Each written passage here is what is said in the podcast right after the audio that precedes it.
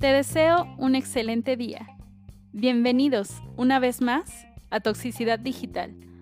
Recuerda que seguimos dentro del tema estalqueo, parejas y redes sociales. Comenzamos.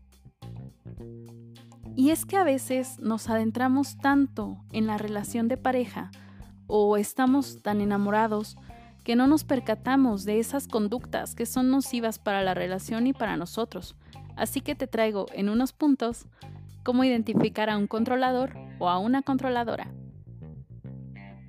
Para empezar, revisa constantemente lo que haces. Esto incluye tu actividad dentro y fuera de las redes sociales. En redes sociales tenemos eso de compartir, dar like, comentar, y es generalmente a lo que los controladores están atentos.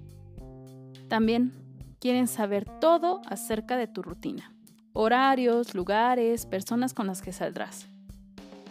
Otro punto es que si no logran localizarte te harán varias llamadas o te mandarán varios mensajes. Y el punto último, suelen marcar o llegar de visita sin previo aviso.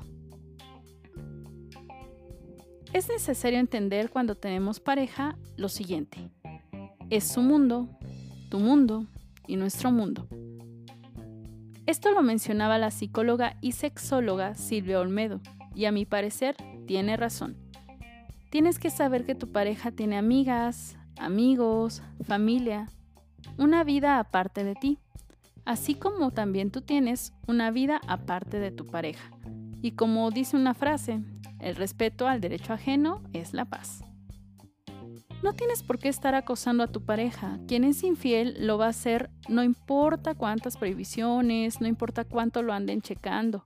Y por otra parte, quien no es infiel, así le den toda la libertad, no lo será. Para mí, la infidelidad está ligada a la baja autoestima y a la poca estabilidad emocional.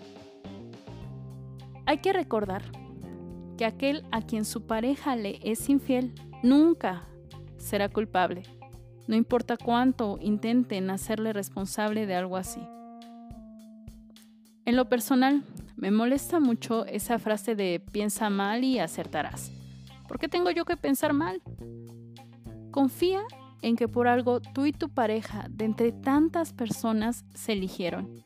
Es de valientes e inteligentes darle a la pareja siempre la libertad y confianza para que haga lo que le haga feliz y también para que si llega a ser necesario sepa que la puerta siempre está abierta por si llega el momento en el que quiera irse.